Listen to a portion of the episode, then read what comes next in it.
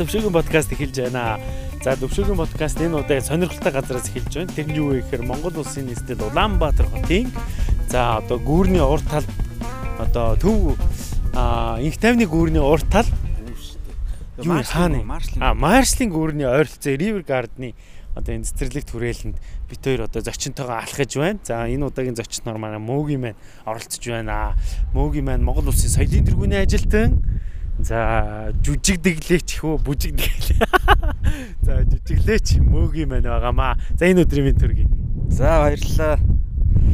Тэгэд төвшөөгийнхаа одоо энэ урилгыг аваад тэгээ бас сонирхолтой хэлбэрээр тийм ээ.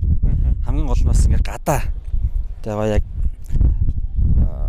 би үүнтэйгээ одоо натурт одоо ингээд алхангаа ярилцгаж байгаадаа туул их баяртай байна. А өмнөх манай миний төвшөөгийн подкаст бол дандаа одоо утсаар а нэг бол одоо одоо гэрт студид одоо ингэж хийжсэн анхны одоо гадаа хийсэн подкаст бол төвшөөгийн подкастд бол манай мөөгийн мань боллоо. За мөөгийн сонин сайхан юу вэ? Одоо сүүлийн үеийн сонин сайхнаас яриад эхлүүл яаж чинь. Өө сон сайхан үлдгээл яг аа бас дэлхийн хэмжээний одоо шоунд оролцож байна. Аа дээрэс нь яг хөө тэгэл уран бүтээл кинонууд явж байна.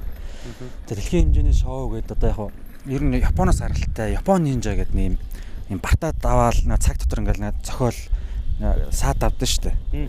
Аа тэгээ сүүлд нь тэр Америкт болсон одоо ингээ Монголд ингээд Монгол нинжа гэдэг үндэсний телевизээ ингээд хамт олон ингээд Монголдо зохион байгуулж байгаа. Тий тэгээд нэг 200 гад хүмүүстэй одоо өрсөлдөхөр энэ Монгол нинжанд ингээд оролцож байгаа. За хоёул алхангаа гоё яриул яаж чинь те. Тэгээд бас нэг нүмер газар очиж бас артталт нь ингээ салхин салхилж байгааг та бүхэн сонсож байгаах. Энэ бол Монголын салхи шүү. Монголын нэртэй салхи гэж. Гоё шүү. Манай одоо яг ингээд зуншлаг бол үнэхээр сайхан болж байна. Одоо сая нөө нилээс бороо орцсон. Тэгээ гоё ном ногоон тэгээ нэг юм чихтэй.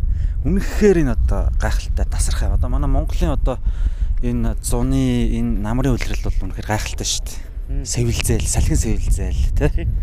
Яа, Монголын салхи надад бол үнэхээр гоё байна. Я өөрөө ирэхгүй. Тий. Айгуу тийм зөөлөн. Аа тэгээ дээрэс нь бороо орсон чи борооны энэ юу бол хоргу бүр ингээд надад бол тэр нь амар гоё санагдчих байна. Аа энэ гадны бороо юу идэр чинь нэг жоохон хортой гэдэг ус мус ундаа гэдэг тийм л байдаг шүү дээ тий. Заавал малгай усдаг. За манай мөөгийн маань бол Монгол нинжа болохоор бол одоо ингээд бэлтгэж байгаа юм байна. А хэрвээ Монгол нинжа болчих юм бол яах вэ? Монгол нинжа тэгээд тэр чимэд одоо би бол амар тэгж амлахаасаа илүү. За. Монгол залуучуудыг одоо тэр чинь ингээд нөт дэлхийн шоу учраас нөт дэлхийн бүх хүмүүс үздэг байхгүй юу ер нь. За. За энэ монголчууд яаж өсөлж гин Япончууд яаж өрсөлдөж байна, Америкчууд яаж өрсөлдөж байна. Тэгээ Монгол залуусын одоо онцлогийн л одоо энэ Монгол нинжад харуулъя гэж бодоод байгаа байхгүй. Ямар ирч хүчтэй, ямар самбаатай, ямар сэргэлийн, ямар айхтарын тий гэдэг юм ин харуулъя гэдэг байгаа байхгүй. Тэрийг л зорж байгаа. Монголчууд ямар их ирч хүчтэй гэдгийг л харуулъя гэж зорж байгаа. Тэгэхээр нэг айхтар төрүүлэн мөрүүлнэ гэхээсээ илүү одоо тэр саад бэрхшээл одоо тэгэл нэг турник ингээл зүгдэж мүгдээл тэгэл усан дээгүүр харяаж мараагаал ингээл явдсан шүү дээ. Тэр мөрөн дээр л одоо жинхэнэ самбаа гэдэг сармагчин шиг л явъя гэж бодоод байгаа шүү дээ. Аа тэгэд ер нь яад болохоос өмнө сайн бэлдэж байгаад орд юм уу эсвэл шууд гусд юм уу? Ер нь яг ингээ хүмүүс бэлдэж байгаа. Ер нь бэлдэж байгаа. Ер нь бол одоо 9 сард болох байхгүй. За. За 9 сард одоо энэ цэцэрлэг төрүүлэнд ингээ том тайз засагдаад. За. Амар том тайз засагдаад. Тэгээ тэрэн дээр л одоо жинхэнэ ид тавыг гайхуулна шүү дээ. Аа. Аа өөр чамаас өөр ямар ямар өрсөлдөгч нар байгаа? Зөндөө 200 залуучууд. Тий. Тэгээ тэд нар бол яг зарим нь одоо уран бүтээлч, зарим нь одоо яг фитнес хэрэгжүүлдэг, зарим нь тамирчид. Одоо жишээ нь Японыхыг би бас судалж үзсэн байхгүй. За. Тэгээ үзэхэд бол аа Япон алдартай тамирчид, мамирчид ороод фитнес хэрэгжүүлдэг залуучууд мөлөчд ороод төрүүлдэг. Оо за. Ер нь л ив самба те тэр одоо бие зүв авч явах одоо даах чадвар аягүй хэрэгтэй юм л. Тэгээд тэр бол би голцоо турникэн дээр юм бэлтгэл хийж байгаа. Турник чи яг ингээд нөт эхлээ сунаагаад амар хүнд юм шиг мөртлөө сүүлдээ ингээд юм хийгээд хахаар аягүй ивтэй болчихдог. Ер нь ив. Аливаа юмны ив. За. За мөгийн маань сүүлийн үеийн сонь сайхан юм байна. За одоо хамгийн гол нь би бас чи хоёрын гол ярих гэж байгаа сэдв болвол бас нэг кино урлагийн талаар мөгийн мэн одоо бас киноны хүн байгаа, кино жүжигчин байгаа. Тэгэхээр бас киноны талаар асуухгүй ч болохгүй. Монголын кино урлагийн сүүлийн үеийн сони ачнаас чи нэг хэлээч. Юу болж байна? Энэ ямар ямар уран бүтээлүүд гарч байна? За Монголын кино урлаг бол одоо асар хурцтай хөгжиж байна. Техник, технологийн хувьд ч те одоо гадагшаа зах зээлийн хувьд ч гэсэн ер нь. Тэгээ би бол их сайнаар л хардаг. Монголын кино урлагийг.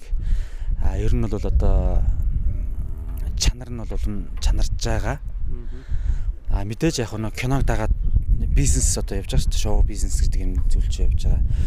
Тэгээ сүүлийн үед бол одоо одоо одоо ч манай Монгол улс ч нөө IPTV интернет гэдэг юм захим ертөнд чинь бий болсон учраас шууд кино хийгээл киногоо шууд одоо IPTV-д байршуулдаг тэр хэлбэр рүү орж ийн л да.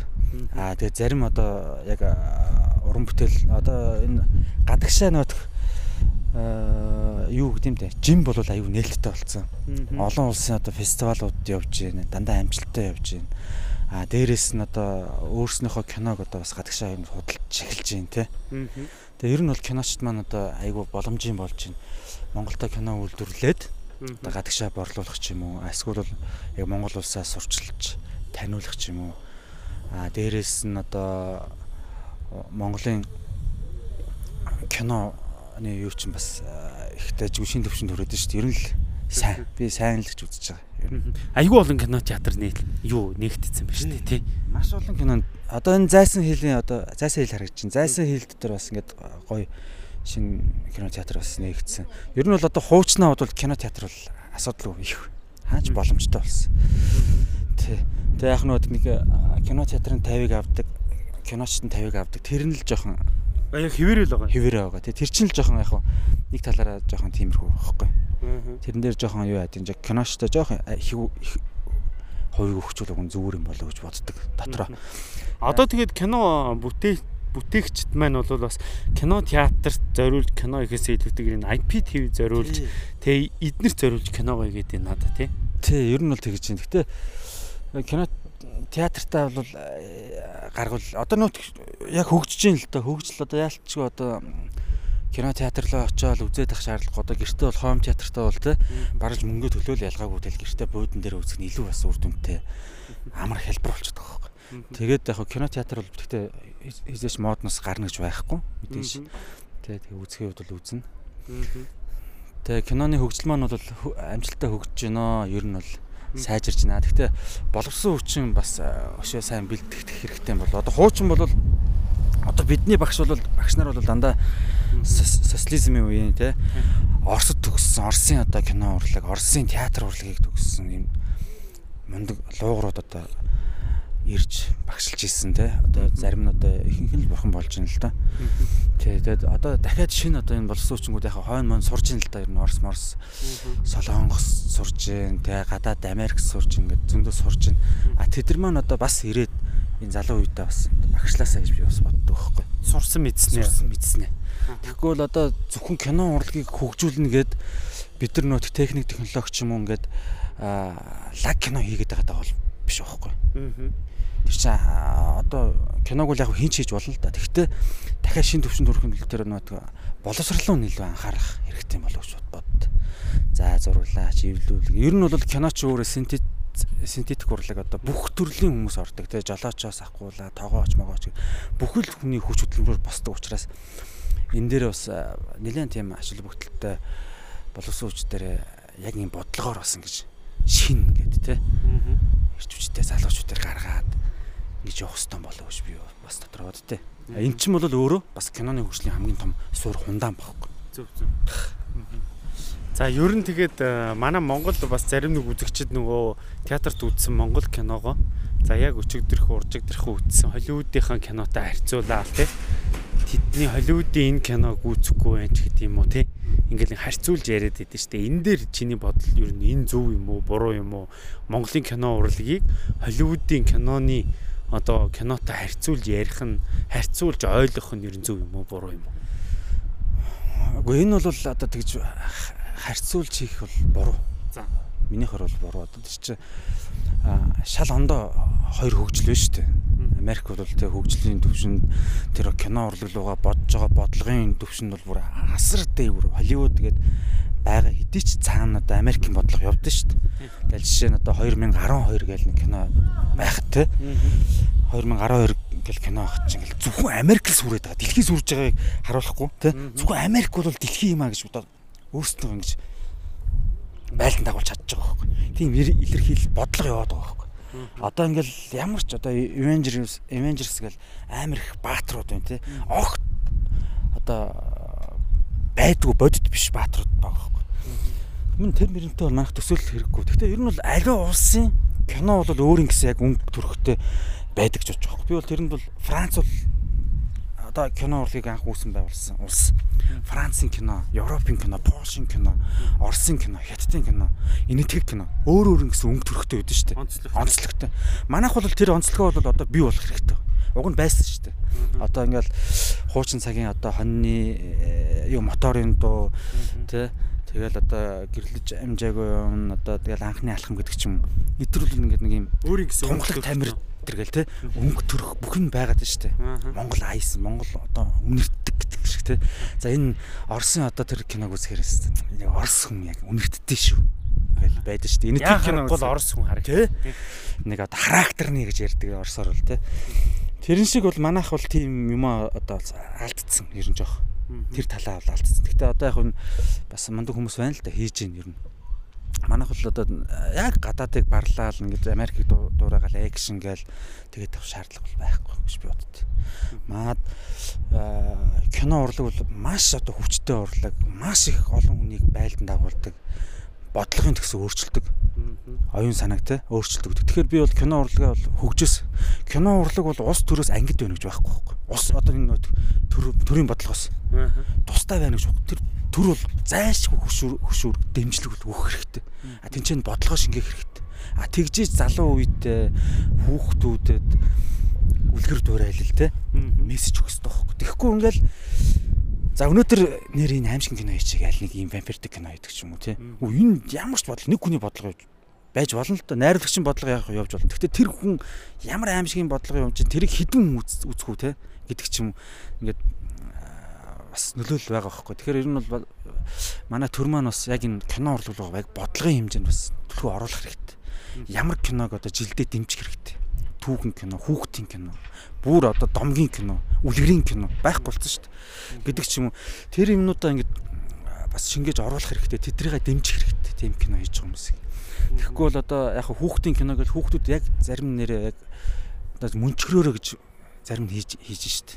За энэ хүүхдийн кино байхгүй болсон байна. За ер нь нэг ийм кино байхгүй болсон. Энийг хийгээд өөрснөөгөө ингэ золиож зольж те хийж байгаа хүмүүс байна.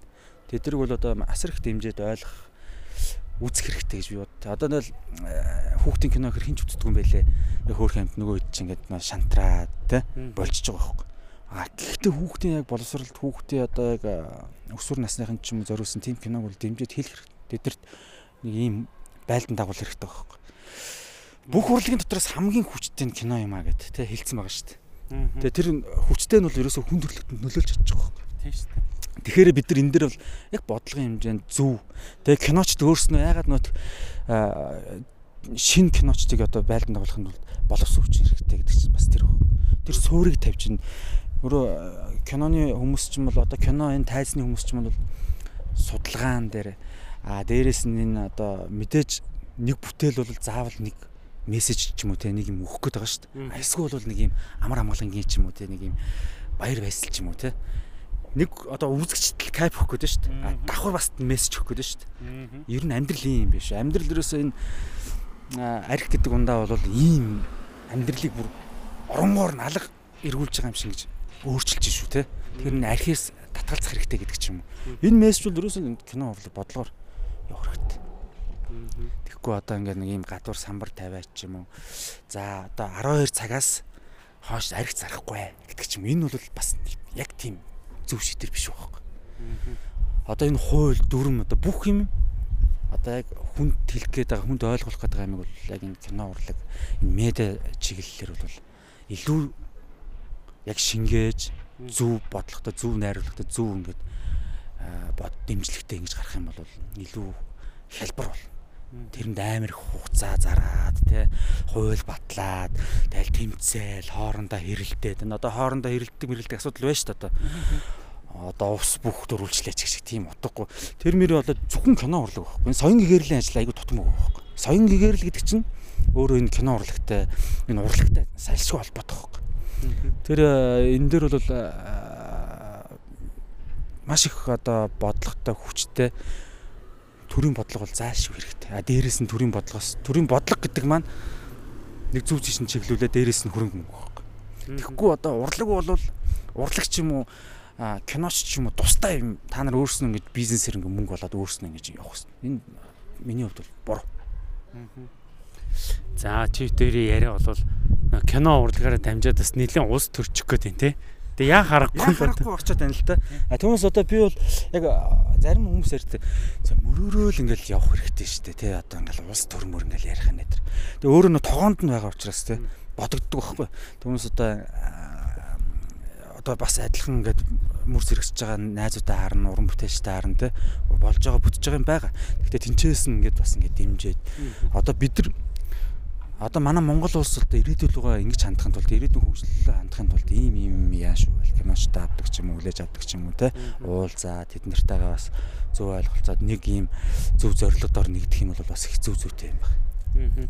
За кино хамгийн гол одоо битүүрийн яриад байгаа зүйл мөгийн маань хэлээд байгаа зүйл бол ард түмнийг одоо соён гэгэрүүлэхийн асуудалд бол хамгийн хүчтэй нөлөөлдөг зүйл нь бол энэ кино урлаг юм аа Тэгэхээр энэ хүнийг соён гэгэрүүлэх энэ үйл ажлыг одоо кино урлагаар дамжуулж төр засаг нь дэмжиж өгөх юм бол одоо та бүхний соён гэгэрүүлэх гээд байгаа одоо энэ хүмүүсийн толгоонд хийх гээд байгаа тэр зүйлийгээ маш хэлбархнаар одоо хийж болох тийм гаргал юм. Тэрнээс биш өнөөдөр нэг гоё самбар хадаа тий. За нэг гоё реклам явуулаач ч гэдэм юм уу тий. Тэр бол бас нэх бас амжилт олохгүй байна гэдгийг бүгд тэр бол харж байгаа. Тийм байгаа. За За одоо дараагийн бас нэг чантай бас сонирхож ярих юм юу гэхээр одоо ер нь бол контент бол хүмүүсээс нэлээд үйлдвэрлэдэг болчихжээ. За дэлгөөнөө бит хоёр хүртэл бас контент ингээ үйлдвэрлэгчдийн нэг болон хувираад байна тий. Тэгэхээр энэ контент үйлдвэрлэлтийн талаар бол манай мөг яг юу гэж боддог вэ? Энэ ер нь бол байх ёстой зүйл өө. Аль эсвэл энэ бол ерөөсөө шал хэрэггүй зүйл юм уу? Ер нь яг юу гэж бодож байна? Гэхдээ контент үйлдвэрлэх хэрэгтэй. Харин зөв л байхгүй. Зөв л үйлдвэрлэх хэрэгтэй. Зөв одоо контентийг. Тэгээ ер нь контентийг одоо манайхан уг нь бол их жижигнэр хараад байгаа юм л да. Том одоо том зорилготой, том төслийн хэмжээнд дандаа бодох хэрэгтэй юм шиг. Тэгээ дараад нь энэ ийм болно гэдэг ч юм уу. Тэгэхгүйгээр ингээд нэг өнөөдрийн мөнгө маргаашийн одоо бизнес иймнээс бас ийм ядмаг бас бодож болохгүй ядмаг бодох юм бол тэр контент угаасаа хийгээч хэрэггүй болчиход байгаа. Тэгэхээр одоо энийг маш их төслийн хэмжээнд урт холын бодолтой те тэгж одоо контентуудыг нь үйлдвэрлэх юм бол их зүй зүйтэй гэж бодчихно. Аль тэр нөгөө салхитай байсан бүр нар тусаад амар болж ш те. Гадаа бас ингэж ярих ч бас гоё юм байна шүү. Бас сонирн байна. Сонирн байна те. Одоо чиний хувьд л их сонирн багт. Дандаа урд нь бол дандаа л студидтэй эсвэл онлайнаар ингэж хийжсэн те. Одоо болохоор ингээл гадаа хамгийн анхны ч очино гэдэг шүү дээ.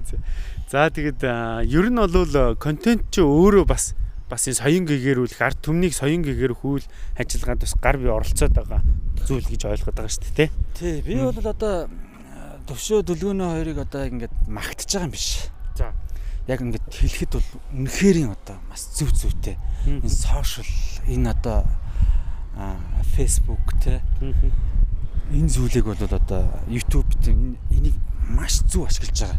Аа. Манай хоёр найз. За. Маш зөв ашиглаж байгаа, зөв хэрэгжүүлж байгаа, зөв үлгэр дуурайл болж байгаа, зөв байлдан дагуулж байгаа. Ингэж ашиглах юм бол энэ одоо сошиал одоо байх хэрэгтэй байхгүй. Тэ? Бүр одоо хайрламар ч юм те. Гой.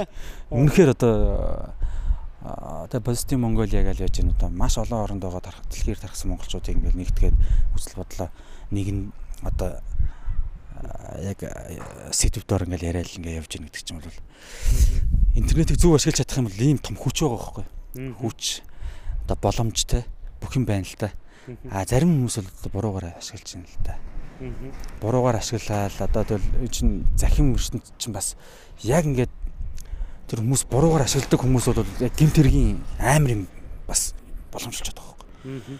Тэгэл одоо би саяхан нэг юм богино хэмжээний нэг кино наадамд уралд шорт фильм хийхгүй.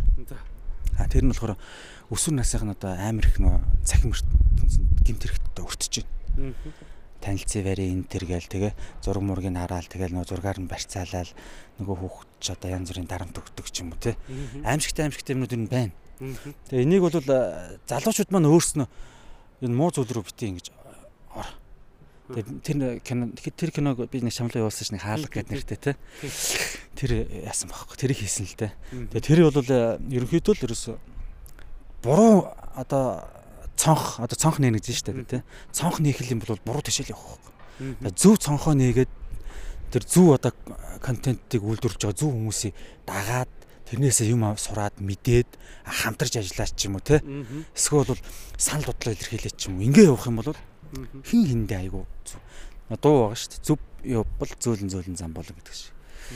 Тий. Тэгэхээр ерөөсөө зөв контентийг л одоо зөв контентын зөв цонхыг л нээх хэрэгтэй. Тэгэхгүйгээр ингээл нөгөө буруу цонх нээх юм бол буруу тийшээ явбал амар асуудалд орох нөхцөл бүрдсэн байгаа бас. Захим ертөнцийн сайн муу тал угаасаа ингээ хоёр тал байна л да. Тийм шүү дээ. Аливаа юм чи бас хоёр талтай байдаг тий. Бид нар алийг сонгох уу гэдэг бол тухайн тэр хүний сонголт болчиход байгаа. Тий. За мөгөөс одоо бас нэг товчхон товчхон асуугаад сүлийн хэсэг хормоос өндөрлөе гэж бодож байна. За юу вэ гэхээр мөгийн одоо ойрын төлөвлөгөө ойрын 5 жилийн төлөвлөгөө юу таны толгоонд юу төлөвлөсөн байна вэ? Тэрийг бас сонсомоор байна. За кино байгаа. За. Тэ кино байгаа. Ер нь бол яг манай уран бүтээлч бүгд л толгоондоо нэг дор хаяж нэг 2 3 кино явж идэх байх гэж байна. Минийх бас нэг 2 3 кино явдээ. Гэхдээ би бол одоо яг тэр нөө ашиг орлого гэхээсээ илүү тийм нэг яг жишээсэн нэг контент нэг за бүрийн хэмжээний бас биш. Тэ нэг юм шорт фильм тал руугаа хийгээд наадмууд нэг сорий гэж боддог. Бас нэг өөрийгөө үз. Тий, өөрийгөө сорий үзье. За хэрвээ надтай хамтарч ажиллах найруулагч нь бэлэн болчих юм бол би өөрөө гол дүрдээ тоглоно.